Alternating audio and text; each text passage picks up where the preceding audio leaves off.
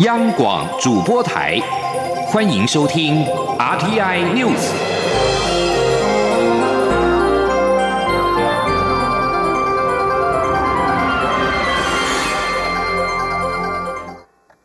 各位好，我是主播王玉伟，欢迎收听这节央广主播台提供给您的 RTI News。今天是二零一九年五月十九号，新闻首先带您关注国际焦点。澳洲十八号举行国会大选，总理莫里森领导的保守派自由党国家党联盟逆转了选前民调，意外获得胜利，让莫里森直呼这是奇迹。澳洲选举委员会表示，根据已经开出的超过三分之二选票，保守派政府在争取七十六席的多数席位过程当中，已经在七十二席取得胜利或是位居领先地位。根据指出，有几个席位的票数仍然过于接近，大量的提前投票延迟了计票，使得最终结果变得复杂。这个结果推翻了选前民调，民调预测反对派劳工党将取得胜利，但目前还不清楚莫里森所领导的联合政府能否以绝对多数的执政优势，还是需要通过谈判获得独立人士的支持。莫里森表示，胜利不属于他个人或自由党，而是属于每一位澳洲公民，属于每个希望政府能把人民放在最优先顺位的民众。而至于劳工党党魁休顿，则是承认败选并且辞去了党魁。他表示不抱有任何虚假的希望，尽管仍有数百万张选票需要计票，仍有重要的席位有待敲定，但很明显，劳工党将无法组建下一届政府。莫里森在这一次选战当中主打经济和创造就业机会，提出大规模减税计划；而至于劳工党，则是在昆士兰州选情不如预期，是败选的主因。台湾因为中国施压，连续三年未能参与世界卫生大会。台湾联合国协进会十八号前往中国常驻日内瓦联合国代表团馆外抗议，但是在瑞士警方前来时，宣达团已经离开，过程平和。宣达团表示，中国打压已经严重影响台湾健康人权与国际防疫合作。他们在馆外高喊反对中共霸权，并要求中国释放李明哲，停止压迫西藏和维吾尔族的人权。团长蔡明宪将抗议信投入中国常驻日内瓦联合国代表团的信箱。他表示，今年将近三十个国家公开支持台湾参与世界卫生组织，海内外近百名侨胞共同发声，台湾也要团结起来，一起向国际社会表达台湾中国不一样。世界卫生大会五月二十号即将展开，宣达团在十八号下午也在日内瓦湖畔发放四国语言的文宣。五辆以客家花布为底，并且贴有标语的观光三轮车，在日内瓦湖畔一字排开，相当的吸睛。立委邱泰元、卫福部部长陈时中以及外交部国组司司长陈龙锦、无任所大使吴运东都到场助阵。即将焦点转回到国内。台湾第一座离岸风场十八号正式开工，蔡英文总统表示，将可带动相关产业年产值超过新台币一兆元，创造两万个以上的工作机会。总统表示，台湾在能源转型的努力也将被世界看到。台湾首座离岸风场海洋风电位在。苗栗县竹南镇龙凤渔港的外海，第二阶段海上工程十八号举行了开工仪式，预计今年底完工，届时将可以供应超过十二万户家庭用电。蔡总统在脸书表示，这项离岸风场工程的推动。未来相关的制造业年产值将达到一千两百一十八亿元，服务业年产值达到七百七十三亿元，累计可以带动一兆元的投资额，创造两万个以上的工作机会。蔡总统进一步表示，政府也将积极辅导年轻人成为风电产业的人才，让台湾的年轻人在地就业，就能够享有世界级的待遇和职场环境。台商回流累计投资金额已经超过了新台币两千八百亿元，持续朝着五千亿的目标迈进。但是传出有厂商担心土地、电力短缺的问题。经济部长沈荣金表示，水电缺乏是因为很多资讯被扭曲。土地的部分，目前规划将释出台糖在中南部的农地，由工业局开发，将采取只租不售的方式，降低厂商的用地成本。前天记者杨文军的采访报道。经济部指出，欢迎台商回台投资行动方案自今年一月实施至今，已经有五十五家厂商通过资格审查，累计投资总金额超过两千八百八十四亿元，带来超过两万八千五百个本国就业机会。不过，历经创办人黄崇仁日前说，历经在台湾建厂都痛苦的要命，找地找的要死不活，希望政府可以好好把土地、人力、电力等数据摊开。来谈，不然只是沦为口号。对此，经济部长沈荣金十七号受访时表示，目前五十五个回流的厂商中，只有不织布厂商南六董事长黄青山有土地需求，已经找到台糖的一块地，其他都是将既有厂房的空间活化。沈荣金强调，企业认为水电缺乏是因为过去资讯被扭曲，现在没有一家厂商跟他们说他电不够或水有问题。他也主动打电话给黄崇仁董事长，希望能提供服务，但都没人接。他说：“啊，这个都是被资讯上去扭曲，大家都跟着说，哇，电不够，电不够。啊，没有一家跟我讲说电不够，我就要问黄董长说啊，你在哪？你的投资就要在哪里？电不够，我来服务啊。”我就单薄人啊。沈荣金也进一步指出，土地部分，经济部准备启动释出台糖中南部的农场土地，将请工业局做工业区的开发，将采取只租不售的方式，一方面降低台商取得土地资金的压力，一方面也减少这段时间地价蠢蠢欲动，变成土地炒作的危机。预估时程约需要两年到两年半，规模则是投资业务处的需求，再来强化供给。中央广播电台记者杨文君台北采访报道。继续关注的是对于民主的讨论。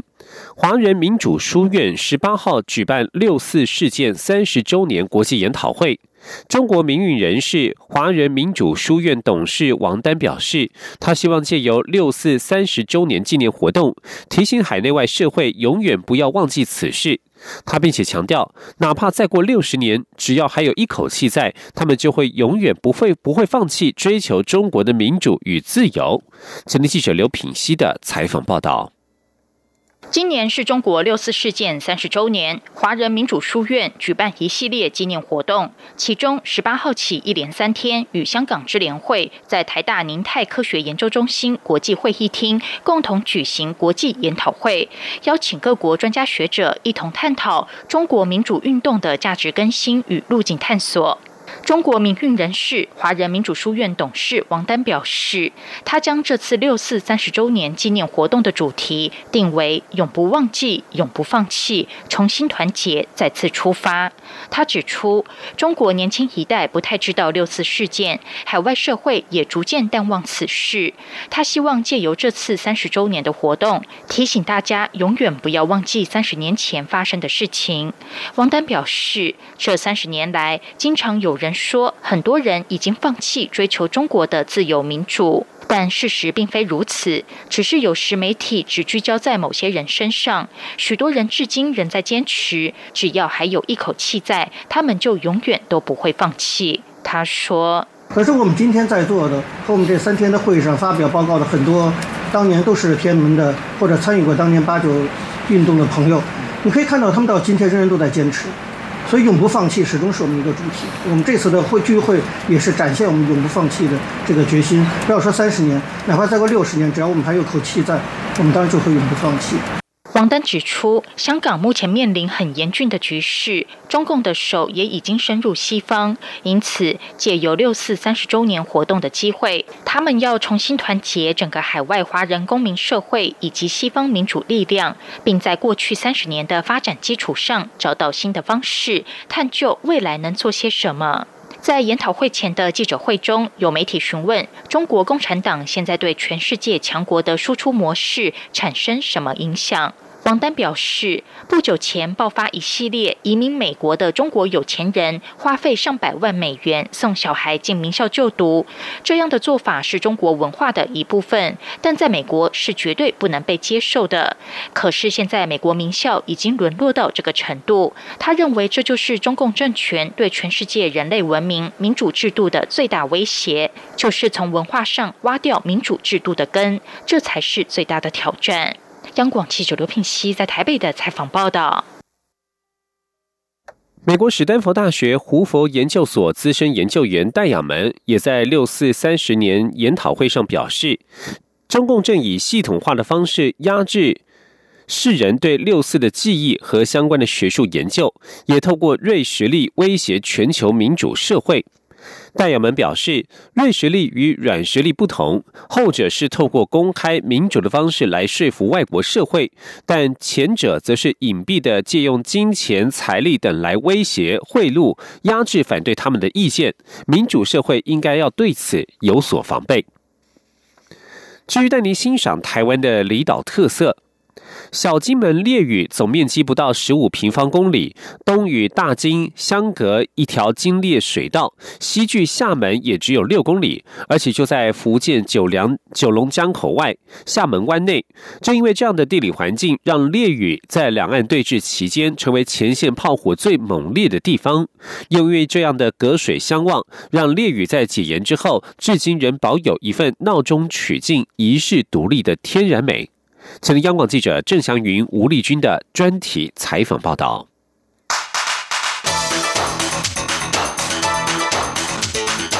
专题报道。为了御敌，烈屿到处布满坑道。战争时期，就连民间起楼也限制不能超过两层楼。但是，黄厝这里偏偏有一栋现建前盖的三层楼，成为小金最高地标。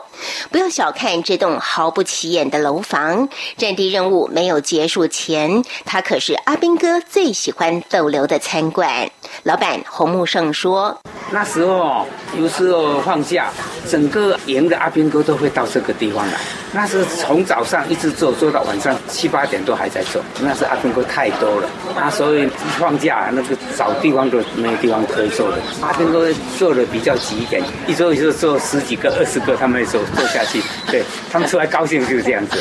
啊，吃一个饭啊，啊，聊聊天啊，看看那个录影带啊，啊，就是一天打发过去的。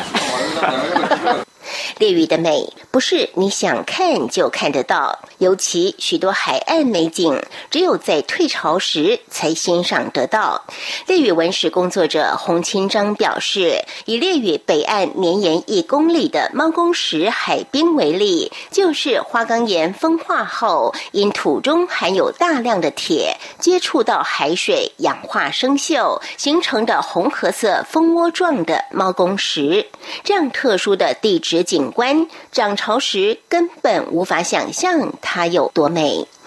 另外，还有最近曝光的春天限定美景——绿石槽。洪清章说：“我们现在所站的位置是内的南山头，那这里的海岸地质呢，主要是玄武岩。那玄武岩喷发的下面呢，是金门层。那金门层的土质呢，啊比较容易风化。那经过海水的冲刷，就造成很多沟渠，就这样一条一条的这个槽一样。”然后加上春天到的时候，这个季节刚很多藻类呢正在繁殖，所以我们看到上面的长舞台跟下面的石存呢，搭配了这个玄武岩，就各种颜色就显得非常的美观。这可是除了新北市石门的老梅绿石槽之外，台湾唯二的绿石槽美景。走到烈屿西岸的双口海滩时，夕阳已逐渐西下，海水也开始退潮，露出沙滩上一排又一排。凌厉的钢条让我们大开眼界。洪清章说：“那在海滩上，我们现在看到这边很多鬼条在，这是防止敌方的渔船或者军方的船舰呢来登陆，利用废弃的铁轨，然后做成这样的阻碍的空间哈。这个设施呢，我们就叫它鬼条在。那在远方呢，在过去那边呢，我们可以看到更高的哈，那个是反空降桩。一般防空降装的设施呢是在田野，那这边呢，应该它的作用除了防空降之外，应该也有跟轨条寨的作用是类似的。洪清章指出，过去金门海岸都会插上好几排轨条寨，但解严后部队裁撤，海巡尚未进驻的空窗期，许多大陆渔船就跨海而来搬回去卖。当时一根鬼条债可卖到人民币一百元，行情相当高，也因此让鬼条债在此期间惨遭洗劫，只剩双口的上林比较完整。随着夜幕低垂，对岸厦门却开始华灯初上，而且越夜越喧嚣。但是对洪千章来说，与其到厦门海滩看到的都是满满的人头，还不如回到烈屿，一个人独享整片海岸的宁静与潮起潮落。这也是为什么烈屿乡乡长洪若山会说，现在他只要到台北两三天就会想回家。我觉得现在在整个中华民国以烈屿来讲，这算是一个比较慢步调的地方。那在这边最大不一样的地方是，你可以很轻松自在，你不需要觉得急迫或是紧张。那为什么这个地方可以让人家这么轻松自在？我觉得整个环境就是如此。车子很少，人很少。或许在众多人的眼里，觉得这只是一个落后的城镇，但是在我眼里，我觉得这是另外一个。世外桃源，漫步在烈屿小镇上，随处可见的洋楼，即使弹痕累累、屋瓦轻微，也难掩它原有的风华。仿佛家道中落的士族，依旧散发着既有的贵族气息，并且毫不遮掩从八年抗战到八二三炮战的历史伤痕。在这里，没有人比他们更了解战争与和平的滋味。但来过这里，你必然痛恨战争，更痛恨为一己之私挑起战端的政客。中央广播电台记者郑祥云、吴丽君在烈屿的采访报道。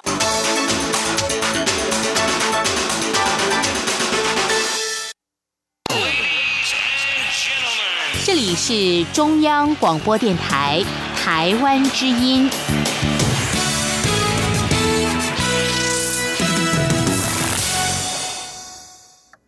各位好，我是主播王玉伟，欢迎继续收听新闻。大雨在中南部造成灾情，农委会十八号晚间发布土石流警报，高雄市纳马夏区、桃园区共有二十七处土石流警戒为红色及黄色警戒。为了保障居民安全，桃园区已经强制撤离居民四百九十一人到安全处所。高雄市山区降下豪雨，到今天清晨五点为止，累计二十四四小时的雨量超过四百毫米。民政局指出，高雄市长韩国瑜要求对山区做好全面戒备，达到土石流警戒的地区包括纳马夏及桃园区，共有二十七处。民政局指出，已经下令桃园区部分地区的居民做出预防性撤离，以防落石或道路中断影响居民的安全。同时，防灾中心一级开设。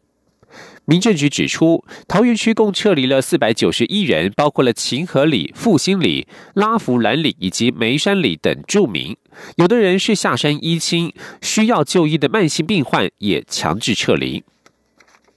而每年因为天灾所造成的农业损失，地方政府都必须耗费不少的人力与时间进行勘查。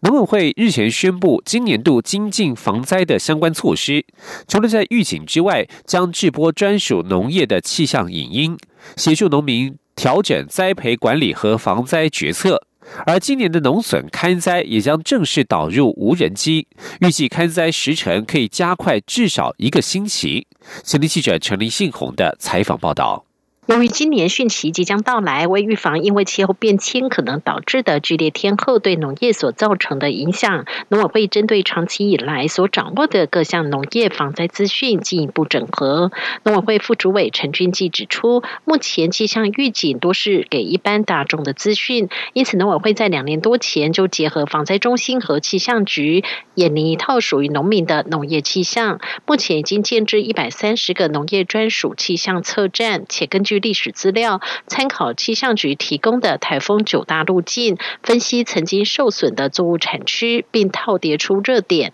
以图卡标示为灾害警戒区。只要有台风来，就能提供预警资料，克制化提供农民做好防灾。陈俊记说：“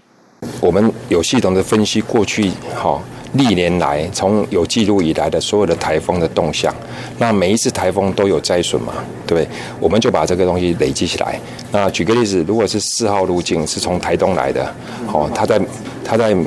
某一年发生了，可能东部以外西部哪个云林地区可能会有，然后第二年也会有，下一次四号也会有的话，那它一直套叠，就是同一个路径有很多次的套叠，套叠最深的就是最热，哦，因为每一次都中奖嘛。至于灾害来临后，农民一旦受灾，最紧急需要的就是复建资金尽快到位。农委会也规划今年将正式导入无人机辅助。陈俊基表示，过去地方政府农损勘灾耗费不少人力和时间，如果能够导入无人机辅助，初步判别受损在三到五成时，就可以不需要再派人力现勘，可以立即启动相关救助作业。但如果是在两成受损范围的临界点，恐导致争议，就必须。现勘，目前无人机导入农损勘灾，包括嘉义和花莲县市政府都已经表达意愿，今年就会正式试办。中央广播电台记者陈林信鸿报道。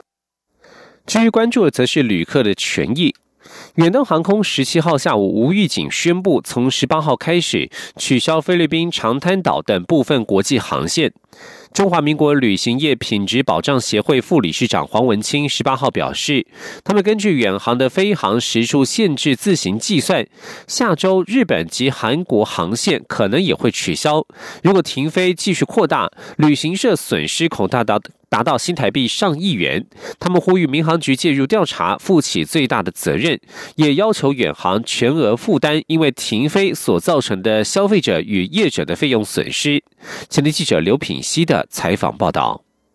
远东航空十七号下午无预警通知，为了配合主管机关定定的飞航时数限制，十八号起取消菲律宾巴拉望、菲律宾长滩岛以及越南岘港三条国际航线的所有航班，让许多旅客与业者措手不及。中华民国旅行业品质保障协会与旅行工会全国联合会十八号下午一同举行记者会，品保协会副理事长黄文清指出，事件发生后，所有业者积极协助治留在海外的旅客返航。目前滞留在岘港的四百八十三位旅客已经全数安排转机。但滞留在长滩岛的一百三十九名旅客，以及巴拉望的一百六十四名旅客，由于当地机位相当满，目前大概只有一半的旅客能在原定的日期返台，并非如远航所说的全部旅客已经迁转完毕。黄文清表示，民航局限制远航 MD 型飞机每月飞时上限为一千三百五十小时。远航在一个月前送交飞行计划给民航局时，民航局早已知道远航的申请时数远超过上限，却放任不管，造成临时宣布停飞的情况发生。而旅行业者协助迁转机位，每张机票需要多负担新台币一万多元，加上要支付旅客滞留的食宿费用，让消费。者与业者损失惨重，民航局应该负起最大的责任。黄文清指出，根据远航的飞时限制，预计停飞会继续扩大。下周日本、韩国的航线将飞得出去，飞不回来。目前已经有一百多名旅客取消行程，接下来便是暑假旅游旺季。如果继续停飞，业者损失恐达上亿元。他说：“我们在出估的话呢，以这个迁转回来的每张机票都是一万多块。”然后乘以这个人数的话，大概有五六百万的一个损失。那未来的话呢，因为接下来的这些旅游景点呢，都是国际相当热门的旅游景点，所以业者的住宿费还有食宿的部分，也都付出很多的定金。所以预计呢，如果再继续这样子停飞扩大下去的话，我们的暑假哦即将会面临到非常大的一个考验，预计损失应该是上亿元。旅行业者呼吁民航局尽快介入调查，并建立通报机制，让业者能够预警。也希望能够建立履约保障机制，以保障旅行业者与旅客的消费权益。他们也要求远航应该退还旅行社已经付款却没有搭乘的机票全额款。并全额负担因为停飞所产生的住宿损失以及转机等额外衍生的费用。央广记者刘聘熙在台北的采访报道。而远航在十八号晚间也证实，日韩航线也要砍，新增了日本福岛、新系、韩国济州岛、中国太原、天津等五条航线，月底也将取消，总计取消八条航线，共三十一个航班。民航局在十八号晚间表示，对远航实施飞时控管已经两年，飞时控管绝对不是远航取消航班的原因，已经两度要求远航应该妥善处理旅客权益的相关问题，否则将依民航法重罚。民航局表示，由于远航已经不止一次突然取消航班，为了维护旅客权益，民航局未来将更严格审核远航的班表。继续关注。二零二零总统大选的初选动态，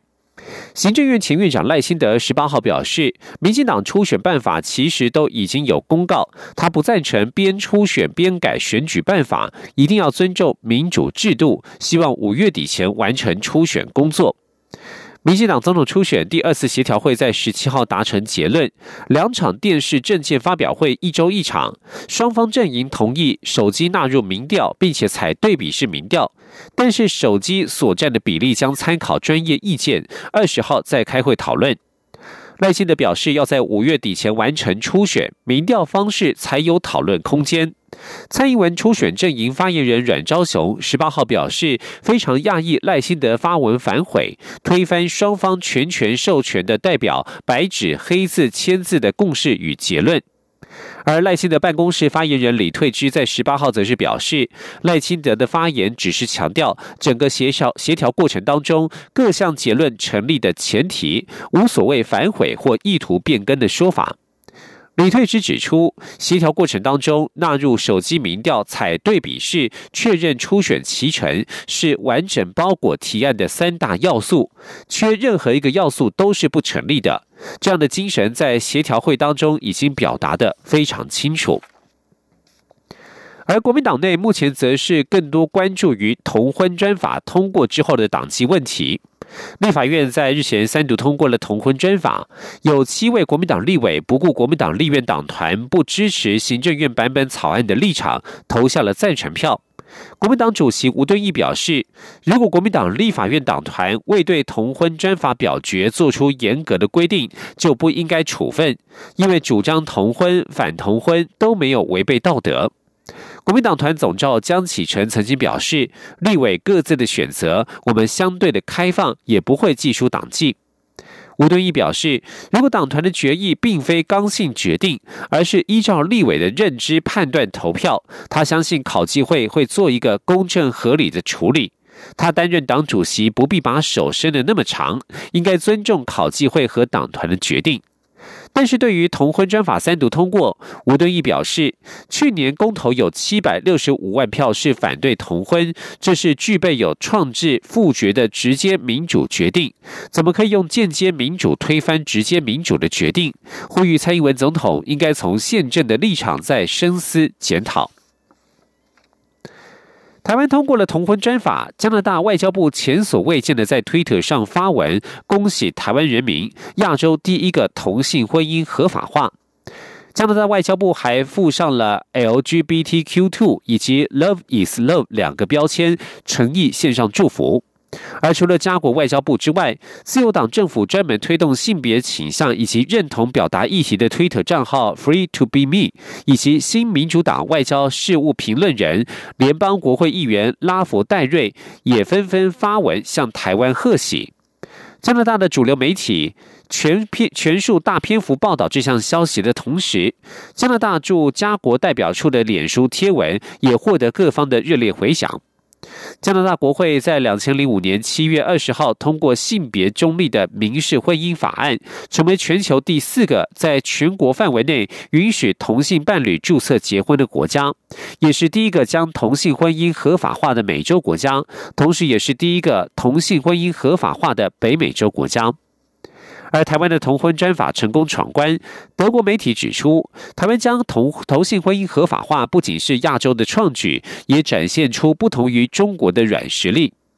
该报在台湾的特约记者白德汉指出，虽然中国试图在国际上排挤台湾的民主，但是台湾除了自由的选举和网络之外，如今还开放让所有人结婚，世人自然会得到一种印象，那就是台湾人无需北京就可以自己做决定。以上新闻由王玉伟编辑播报，这里是中央广播电台台湾之音。